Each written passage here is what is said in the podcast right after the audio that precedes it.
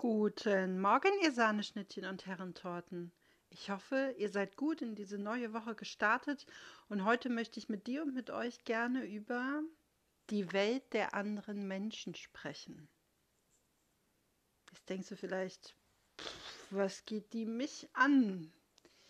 Aber ich sag dir, sehr oft begegnet uns im Alltag, in unserem Leben immer wieder das Phänomen, dass wir uns sehr mit dem Leben der anderen Menschen befassen, beschäftigen, dass uns Dinge nicht loslassen, dass wir uns Verhaltensweisen nicht erklären können. Und ich möchte heute mit dir gerne mal näher hinschauen, warum das so sein kann. Da ist mit Sicherheit der erste Faktor das Vergleichen. Schon in der Krabbelgruppe werden Babys verglichen. Die, die, der, deine hat ein, nur einen Zahn, meine hat schon zwei Zähne oder deine kann schon laufen, meine robbt noch äh, auf den Knien. Es findet überall Vergleich statt, von klein auf. Selbst wenn wir auf die Welt kommen und äh, unser Kopfumfang, unser Gewicht, unsere Größe wird verglichen mit dem unserer Geschwister vielleicht. Also ab Stunde Null unseres Lebens findet Vergleichen statt.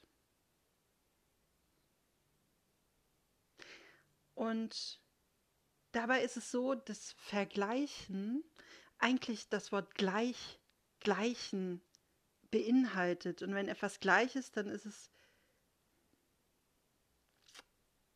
genauso.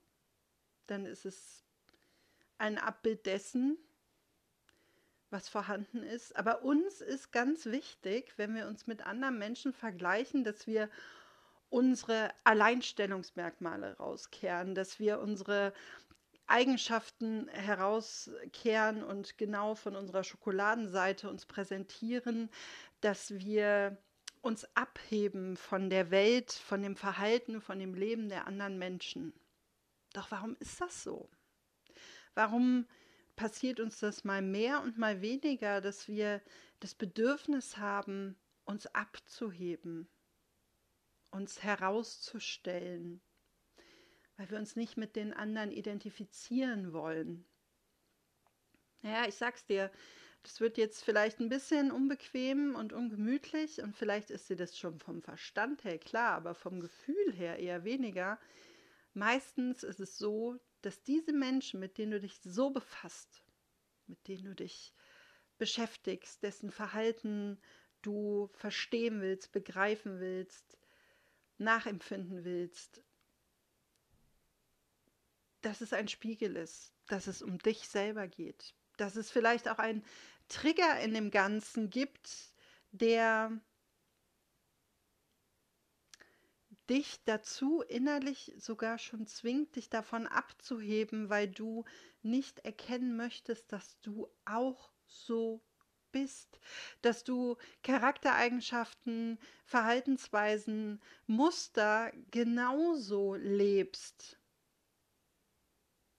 Und dann ist es ganz wichtig zu betonen, ich bin so, der ist anders. Und dabei sind wir alle Menschen und alle irgendwie gleich.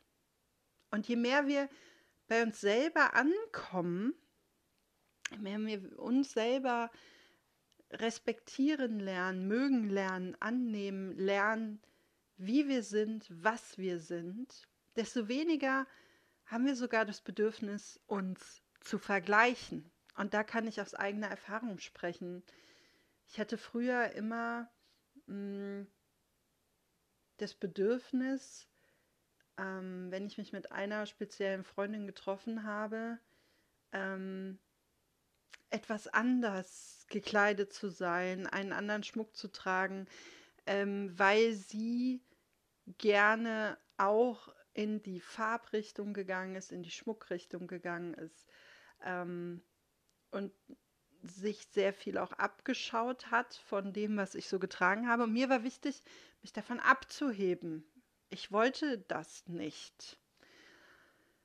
Und inzwischen ist es so, diese Freundin ist noch immer in meinem Leben und inzwischen ist es so, dass es mir egal ist, ob sie jetzt morgen auch ein T-Shirt mit einer Blume drauf anhat oder nicht.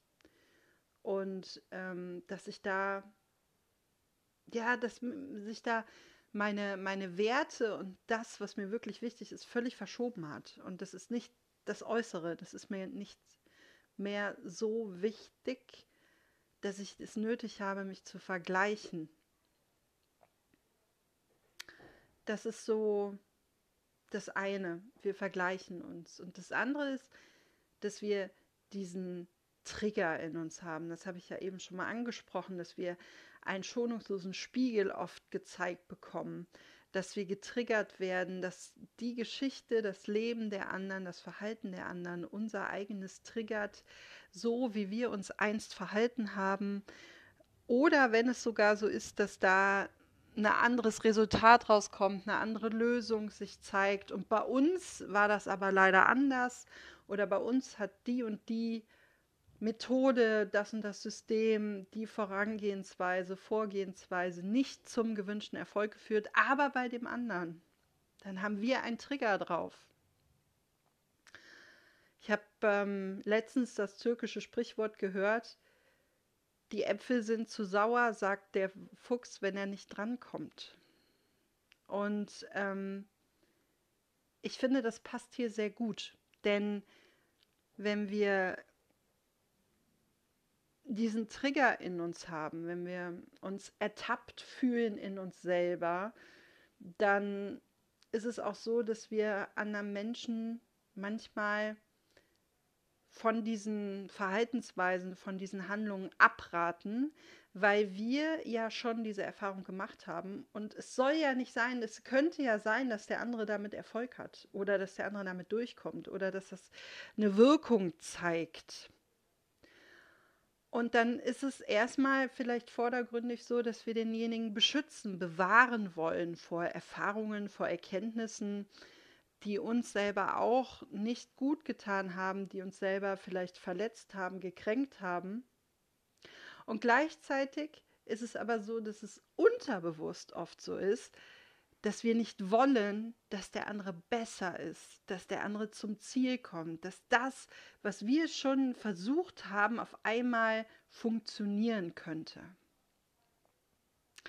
Und das finde ich menschlich. Und wenn es uns einmal bewusst ist, dann finde ich es auch ein Stück weit vorsätzlich, wenn wir das anwenden. Dann ist der Grad zur Manipulation in meiner Welt nicht mehr so ein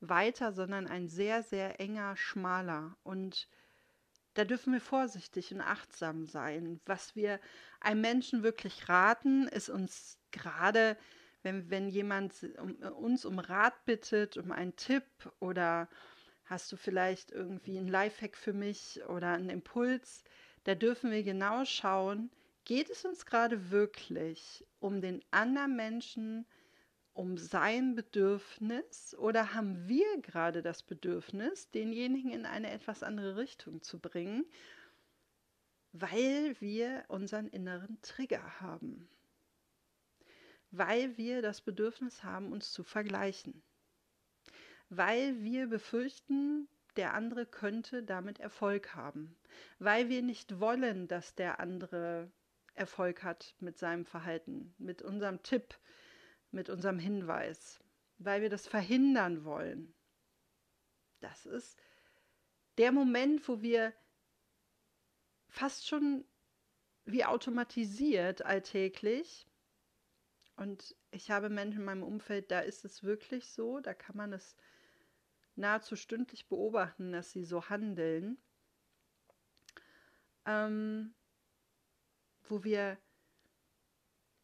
nicht aufrichtig sind.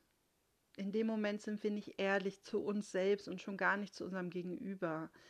Und alles unter dem Deckmäntelchen, wir möchten dich bewahren und beschützen. Hm, schwierig. Und die Menschen in meinem Umfeld, die diese Art und Weise an den Tag legen, die sind nicht mit sich selber im Reinen. Die fühlen sich getriggert und sehen Trigger und fühlen Trigger, wo erstmal augenscheinlich gar nichts ist. Wo ich mich auch manchmal frage, hm, wie, was, wie kann das jetzt sein? Ähm, wie kommst du jetzt auf das schmale Brett? Wie, wie, wie ist jetzt deine Assoziation? Ich kann dir nicht folgen. Und es sind Menschen, die sehr oft in ihrem eigenen Drama so gefangen sind, weil sie sich dazu entschieden haben, dieses Entscheiden zu leiden.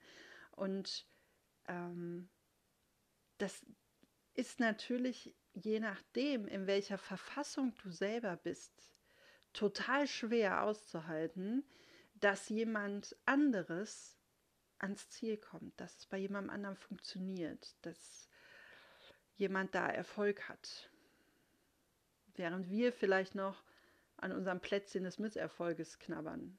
Und da dürfen wir wirklich hinschauen, geht es um mich oder geht es gerade um mein Gegenüber. Und ich habe eine Übung für dich, eine Einladung zum Perspektivwechsel für diese Woche, die mir persönlich total hilft, wenn ich Verhalten vielleicht nicht so verstehe oder nachvollziehen kann, was man aber auch nicht muss. Also man muss nicht alles verstehen und nachvollziehen können, ähm, weil manchmal verstehen sich die Menschen ja selber nicht. Also wie soll dann ein zweiter oder ein dritter das nochmal verstehen und nachvollziehen können? Ähm, mir hilft es zu fragen, würde ich es anders machen? Wie würde ich es machen, wenn ich an seiner Stelle wäre? Das geht los von, ähm, wenn ein Haus zu verkaufen ist und der Nachbar sucht sich oder versucht einen guten Freund, ähm, an, dass das Haus an einen guten Freund geht, sodass man als Freunde gleichzeitig Nachbarn ist. Und einige in der Nachbarschaft regen sich vielleicht darüber auf, weil es könnte dadurch lauter werden oder wie auch immer. Also es ist noch alles sehr fiktiv. Es ist noch gar nichts passiert. Es ist weder ein Kaufvertrag unterschrieben noch sonst was. Aber das Kopfkino startet. Und dann frage ich mich, wie würde ich das machen? Und da muss ich sagen, ich würde es genauso machen, weil bevor jemand wildfremdes einzieht, zum Beispiel neben mir, ähm, hätte ich doch gerne, dass jemand Vertrautes da lebt, wo, mit dem ich mich verstehe, wo man irgendwie vielleicht den Zaun, der die Gärten trennt, wegmachen kann oder wie auch immer. Ich würde es genauso machen.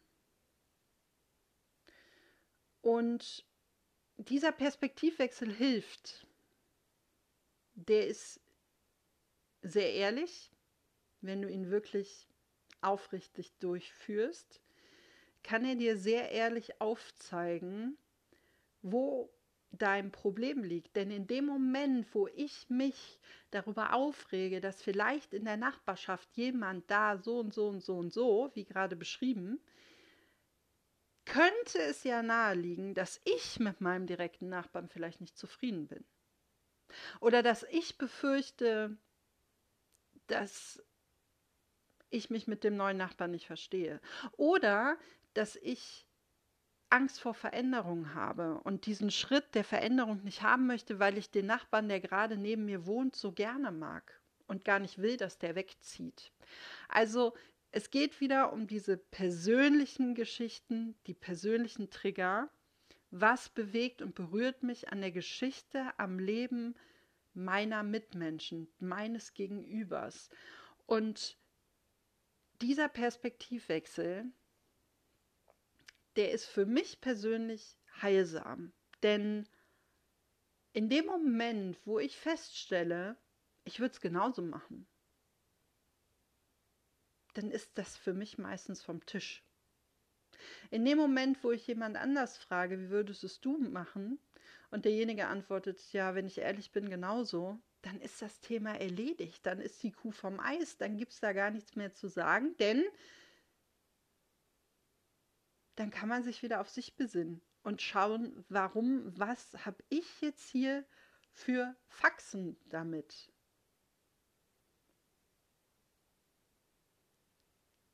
Das ist interessant, sich darüber noch mal ein Stück weit mehr kennenzulernen. Und gleichzeitig kann es dazu beitragen, dass wir respektvoller noch und noch achtsamer mit unseren Mitmenschen umgehen können. Denn auch wenn wir ein Verhalten nicht verstehen, und ich bin mir sicher, du verstehst vom Verstand her total viel, total viel Verhalten, was dein Gegenüber dir zeigt. Aber du kannst es vielleicht nicht nachempfinden, du kannst es nicht nachfühlen, aber verstehen vom Verstand her, warum er so handelt, können wir meistens. Nur wir sagen dann direkt, wir verstehen dich das nicht. Ich verstehe dich nicht. Ich verstehe nicht, warum du so und so handelst. Und eigentlich wissen wir warum. Weil wir das selber vielleicht schon mal in unserem Rucksack hatten, weil wir uns gewünscht haben, dass unser Gegenüber vielleicht auch auf uns hört, als wir gesagt haben, nein, lass das sein und jetzt macht er das trotzdem. Oh je. Und da geht es um die Grenzen. Die Grenzen, wo höre ich auf und wo fängst du an. Und das Leben der anderen scheint immer nur so spannend und so interessant und so ähm, exklusiv und so bewegend und berührend und so spektakulär und so äh, verwegen und weiß ich nicht, welches, äh, welches Attribut dir noch einfällt, ähm, zu sein, wie deines eben gerade nicht ist. Denn in dem Moment, wo wir uns über andere total aufregen oder auch lästern oder wie auch immer, was der schon wieder hat, was die schon wieder macht. Und stell dir vor, haben wir, du persönlich, ich persönlich, ein Problem, eine Störung, ein Trigger, eine Angst, eine Befürchtung, ein Gefühl, was wir nicht fühlen wollen, was uns angeht, was mit uns selbst zu tun hat und gar nichts mit der Welt und dem Leben der anderen Menschen. In diesem Sinne, hab eine Woche voller Perspektivwechsel und